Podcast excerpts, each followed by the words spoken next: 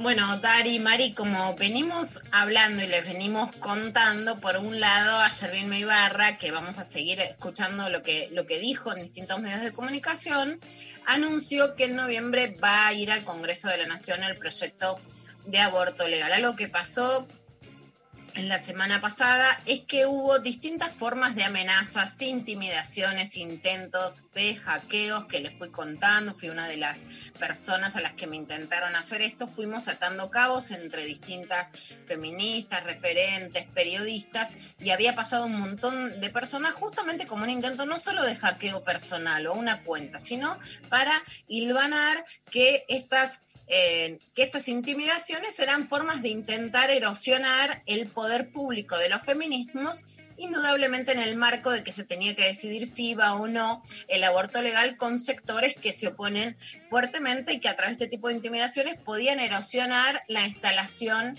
en la opinión pública del tema. A raíz de esto, justamente hubo ayer un repudio formal iniciado por Mara Brava, la diputada nacional del Frente de Todos, que incluso buscó específicamente que tuviera la firma de Celestes también y de Verdes para que todos repudien estos, estas formas de intimidaciones y de hackeos. Escuchamos lo que nos dijo Mara Braver.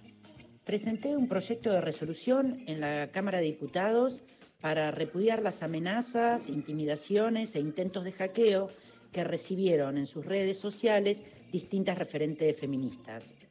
Este proyecto cuenta con el respaldo de diputadas y diputados de los distintos bloques políticos. Y también me encargué especialmente que tenga la firma de diputados y diputadas, no solo verdes, sino también celestes. Porque lo que quiero remarcar es que estos hechos que estamos repudiando se dieron en un contexto particular Sabemos que en los últimos días hubo un fuerte impulso de distintos sectores para que se presente el proyecto de ley y se retome el debate parlamentario por la interrupción voluntaria del embarazo. Y es en este contexto que ocurren estos hechos que hoy estamos repudiando. Porque no solo se dan en este contexto, sino que estas amenazas se dan de manera coordinada. Todas estas mujeres que tienen un pronunciamiento público sobre este tema reciben al mismo tiempo el video donde hay una clara amenaza hacia ellas. Y nuestra responsabilidad es dejar un mensaje muy claro a la sociedad toda.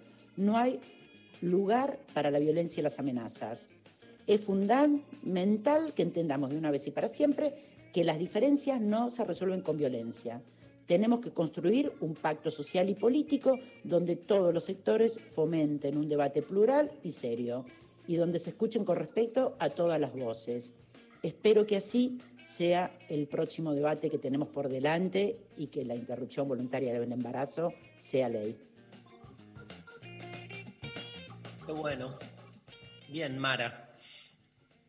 Bien, Mara, y además lo que, lo que, sí, se, lo que sí se cuenta, Dari, te, te, cuento también que entre los fundamentos del proyecto está la nota que escribí la semana pasada, que se llama La violencia digital hace retroceder a las mujeres periodistas en las redes sociales, con datos del informe que acaba de publicar eh, Sandra Chaer, avalado por UNESCO, de cómo las formas de violencia hacia las mujeres son distintas, hablan, digamos, los ataques son más por ser feministas, son más al aspecto físico, son más a la, al desmerecimiento intelectual, son más incluso por el aspecto físico, como les comentaba ayer en Argentina y en Uruguay, y además mostrar que no es algo aislado que le pasó a una, que le pasó a otra, te amenazan con formas de violencia que no son aisladas. Cuando te digo, cuando te decían te van a quemar es porque acaba de pasar el femicidio de Wanda Tadei. Cuando te dicen te vamos a ir a buscar a tu casa, tirarte pintura, es porque recorrieron el mundo las imágenes de Patricia Arce, la alcaldesa boliviana que ahora asume como senadora, a la que le tiraron pintura como una forma racista y de scratch. Entonces,